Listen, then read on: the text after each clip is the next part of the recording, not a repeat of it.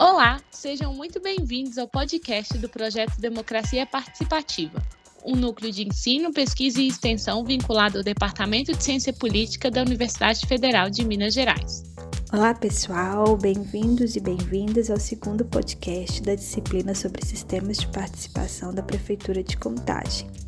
O texto de hoje, Os Desafios da Efetividade do Estatuto Jurídico da Participação, a Política Nacional de Participação Social, da professora da UNB, Débora Cristina de Rezende, irá apresentar em detalhes o Sistema Nacional de Participação. Então, antes de passar para a apresentação das meninas, eu gostaria de convidá-los a assistir também a segunda aula da disciplina e a ler os textos indicados, não apenas o texto de hoje, como também a leitura complementar. Nos materiais que nós disponibilizamos, há outros exemplos de sistemas de participação, como sistemas empreendidos por prefeitura e por governos estaduais. Nós também trabalhamos os sistemas federativos de políticas públicas, que organizam um conjunto de sistemas de participação no interior de cada uma dessas políticas. Por isso, te convido a acessar os materiais e participar conosco do curso. Eu sou Vitória Frois, pesquisadora e mestranda do Departamento de Ciência Política da UFMG. E eu sou a Ana Moreira, pesquisadora e graduanda em Ciências Sociais pelo UFMG. A edição do programa é feita pelo Gabriel Juan, estudante de comunicação na mesma instituição. Neste segundo episódio da disciplina sobre sistemas de participação, ministrada pela professora Priscila Zanandes, iremos abordar o texto Os Desafios da Efetividade e o Estatuto Jurídico da Participação, a Política Nacional de Participação Social, escrito por Débora de Almeida, professora da Universidade de Brasília e uma das coordenadoras do grupo de pesquisa Repensando as Relações Sociedade e Estado, RESOCI. Em seu texto, Débora de Almeida analisa a política e o Sistema Nacional de Participação Social, PNPS, lançados via Decreto número 8243/2014. Seu objetivo é mapear as inovações, limites e potencialidades da PNPS para responder aos desafios da efetividade da participação social no país. Perguntas como: como foi pensado o sistema? Quais problemas o sistema responderia? Quais seriam as mudanças se esse sistema fosse implementado? Por que, que o sistema de participação seria um avanço para a participação social no Brasil? Essas e outras perguntas serão respondidas ao longo do texto. Bom, pessoal, vocês já sabem, e nós temos visto isso ao longo das disciplinas, que a Constituição de 1988 trouxe muitas inovações em relação à participação da sociedade civil nas ações de governo. Essas mudanças todas trouxeram também um otimismo para os pesquisadores a respeito da nova democracia que parecia nascer no Brasil. Atualmente, é possível perceber que esse otimismo dos estudos iniciais com respeito à participação popular e à relação Estado e sociedade vem dando lugar a análises críticas e, muitas vezes, céticas sobre o funcionamento das instituições participativas. A participação social está passando por uma crise de meia-idade. Após o impeachment da presidente Dilma Rousseff em agosto de 2016, o ceticismo se tornou ainda maior, tendo em vista as dúvidas a respeito da sobrevivência ou resistência das instituições participativas em um cenário político nacional que parece apontar para a diminuição das oportunidades de participação institucional. O presente texto propõe a fazer um panorama geral da literatura sobre participação, apontando para os seus limites e tendo como norte a análise do Decreto 8.243 de 2014, que institui a Política e o Sistema Nacional de Participação Social, a PNPS. A PNPS foi uma resposta do governo federal aos dilemas da participação que vinham sendo discutidos por pesquisadores e ativistas há muitos anos. Vale ressaltar que a PNPS foi revogada por um decreto do governo Bolsonaro. Contudo, a revogação da política não anula seus potenciais de análise. Pelo contrário, revela as dificuldades em torno de um projeto de renovação da participação no âmbito federal que envolva diferentes esferas do Estado e áreas de políticas públicas. Sendo assim, o objetivo deste artigo é duplo. Por um lado, a autora propõe organizar o debate em torno da ideia de efetividade democrática da participação na literatura nacional. O que significa efetividade da participação?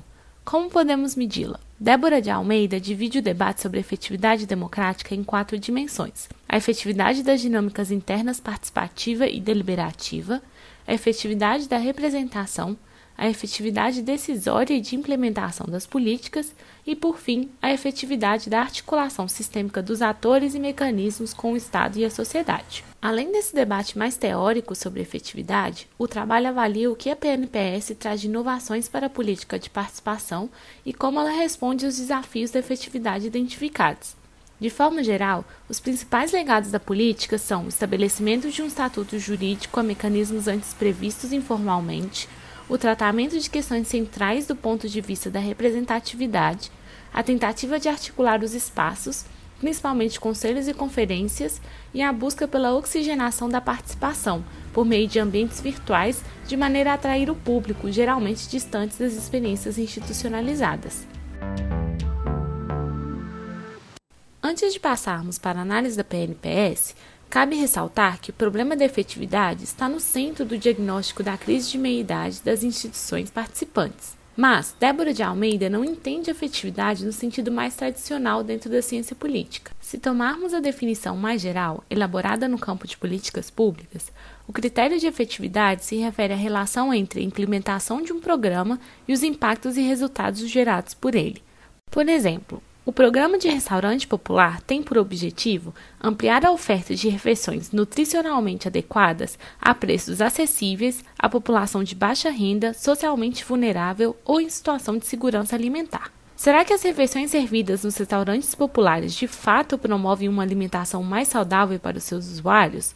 Os resultados e impactos do programa são mais fáceis de medir, mas ao usar essa definição de efetividade para analisar a participação, a coisa fica mais complicada.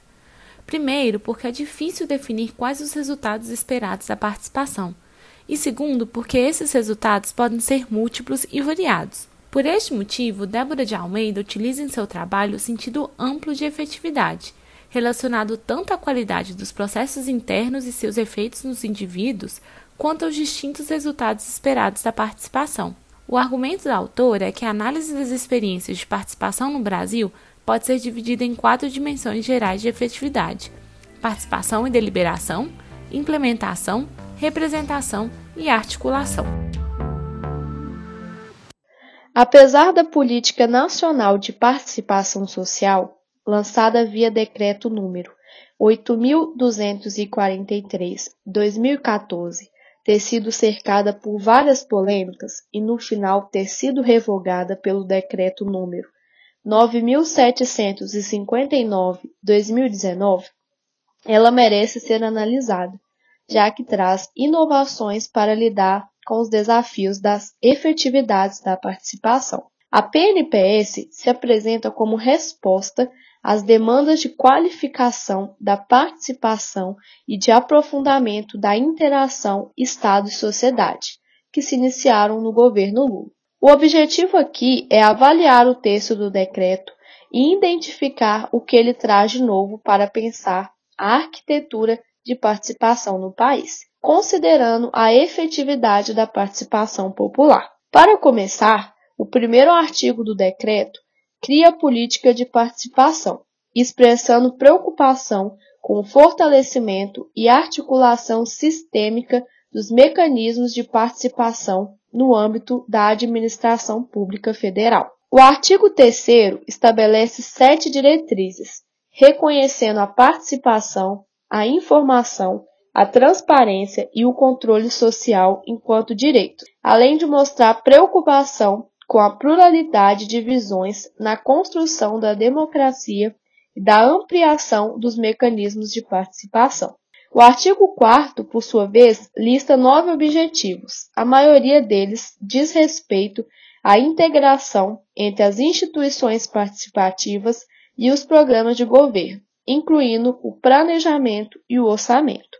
Dois objetivos estão diretamente relacionados aos problemas de representação e visam ampliar a inclusão de grupos e formas de expressão que não estão bem representados na política tradicional. Se as diretrizes da PNPS apontam para o valor normativo em si da participação para a democracia, com os objetivos temos o começo do desenho sistêmico da política de participação. Para dar conta da ampliação da interação entre Estado e sociedade, o artigo 6 estipula nove instâncias.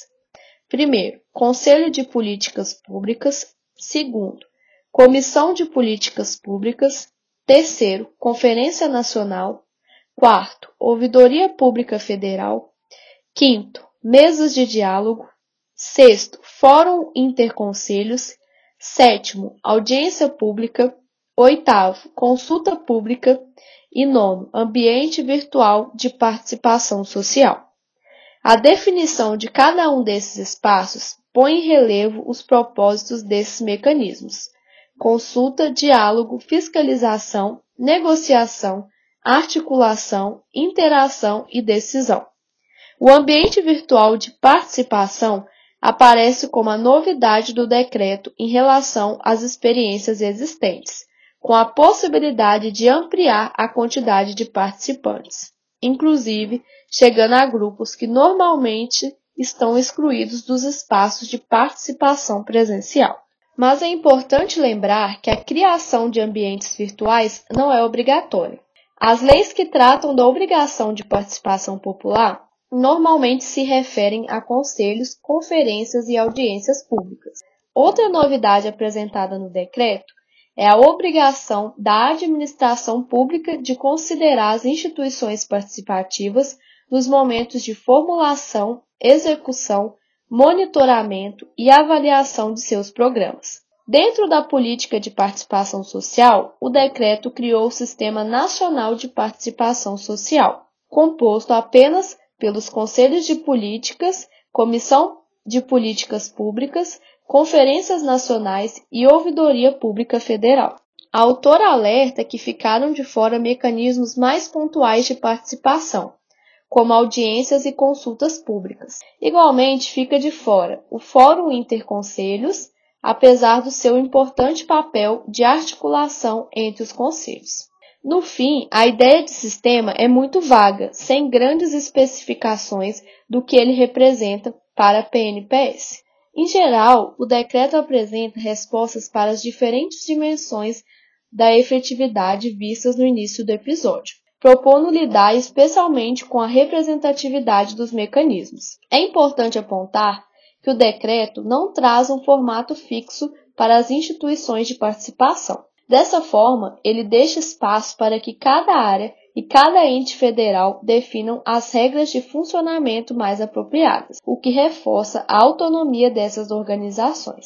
Destacam-se ainda nesse ponto o incentivo à qualificação e à formação dos atores e a divulgação prévia dos temas e documentos das conferências e audiências, para reduzir a desigualdade de informações e melhorar a atuação dos participantes. Vale ressaltar também que não há menções diretas sobre o caráter decisório, reconhecendo o caráter deliberativo de alguns conselhos, sem especificação de quais áreas. Dessa forma, o decreto deixa espaço para que alguns conselhos sejam somente consultivos, sem poder de decisão. Um dos problemas da participação no Brasil é que muitas coisas discutidas e votadas pelos conselhos não são feitas pelos governos. A PNPS tenta resolver esse ponto criando um comitê governamental de participação social. Esse comitê seria um órgão de apoio à Presidência da República com a função de monitorar a política nacional de participação social.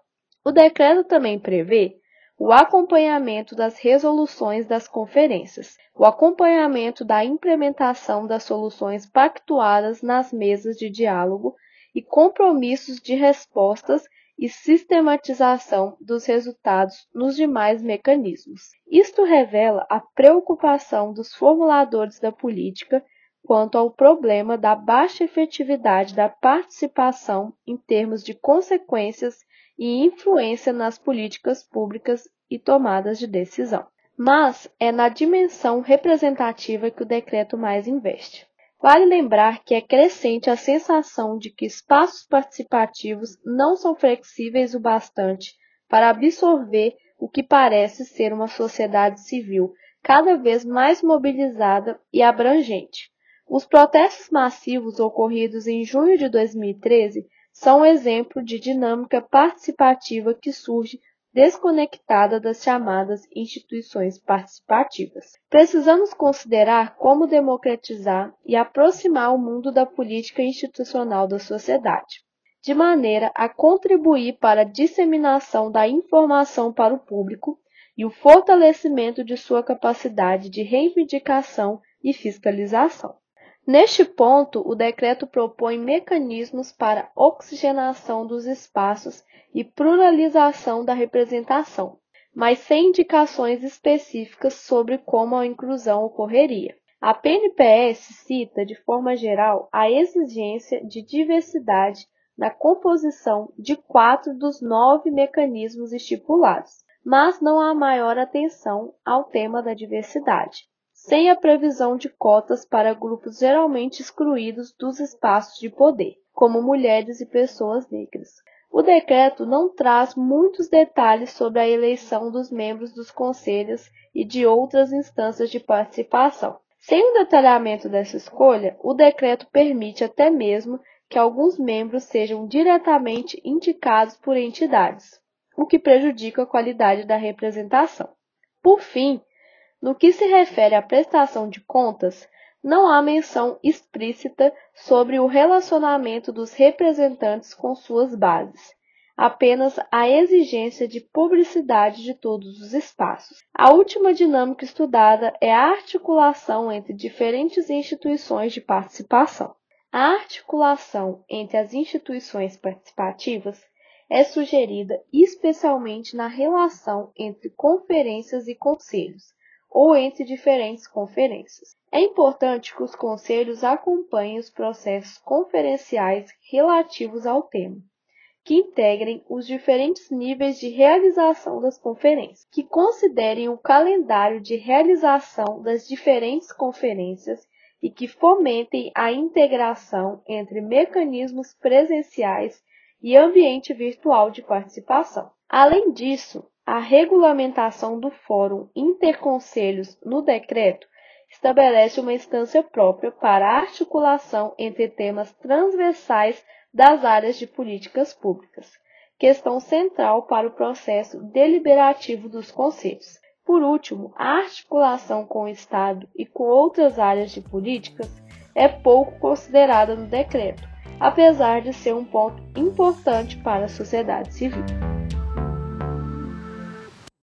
Então, pessoal, no final, qual o legado da Política Nacional de Participação Social?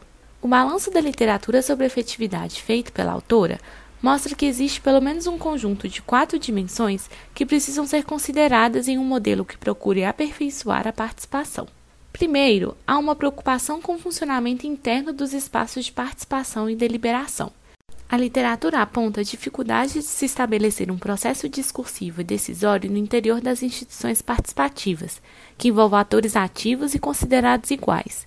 Além disso, espera-se que os espaços expressem e decidam sobre a diversidade de temas relevantes para a política pública. Em segundo lugar, existe uma preocupação com a efetividade representativa dos espaços participativos. Nesse sentido, os estudos se centram na forma em que os atores sociais acessam os canais de participação, na pluralidade e diversidade desses atores e no relacionamento que os representantes estabelecem com os representados. Em terceiro lugar, o problema da implementação é importantíssimo e atravessa as demais dimensões. Num primeiro momento, as pesquisas se preocupavam com o poder decisório interno dos atores e investigavam o que estes atores decidem e como decidem. Mas este é um problema que também afeta o impacto da participação na agenda governamental e nas decisões dos órgãos responsáveis pela política pública. O quarto e último conjunto de dilemas de efetividade tem a ver com a articulação sistêmica dos mecanismos participativos. Os estudos nesta área evidenciam o desafio de compreender como se articulam atores políticos, sociais e instituições participativas na elaboração de políticas públicas. A análise qualitativa de conteúdo da PNPS feita pela autora revelaram que o decreto responde em diferentes graus às quatro dimensões apresentadas. Os principais legados da política têm a ver com o tratamento de questões centrais do ponto de vista da representatividade, a tentativa de articular os espaços, principalmente conselhos e conferências, e a busca pela inclusão de atores normalmente excluídos e marginalizados da participação e dos processos decisórios. Isso se deu principalmente pela criação de ambientes virtuais, procurando atrair o público que geralmente está distante das experiências institucionalizadas de participação. Por último, vale comentar sobre o embate em torno do decreto que revelou uma clivagem antiga na teoria política em termos de compreensão do papel da participação social na política.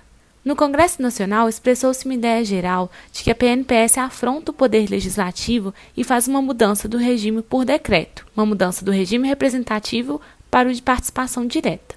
Já o editorial do Estadão, de 29 de maio de 2014, chegou a dizer: ora, a participação social numa democracia representativa se dá através dos seus representantes eleitos no Congresso, legitimamente eleitos. Existem disputas entre projetos políticos acerca de qual deve ser o escopo da participação e os atores a serem incluídos no processo decisório de políticas públicas. Estes conflitos em torno do projeto revelam a limitada compreensão acerca da complementaridade entre participação e representação democrática e a dificuldade de estabelecer a centralidade da participação no interior do sistema político. Tal disputa impediu que a participação fosse fortalecida por meio de um arranjo jurídico. Infelizmente, com a revogação do projeto, não há no horizonte próximo propósitos de renovação e aprofundamento da participação no país. Bom, pessoal, finalizamos o episódio de hoje por aqui. Agradecemos muito pela atenção de vocês e esperamos vocês no próximo episódio. Ah, e não esqueçam de participar dos nossos fóruns de discussão. A participação e os comentários de vocês são muito importantes. Abraços e até a próxima!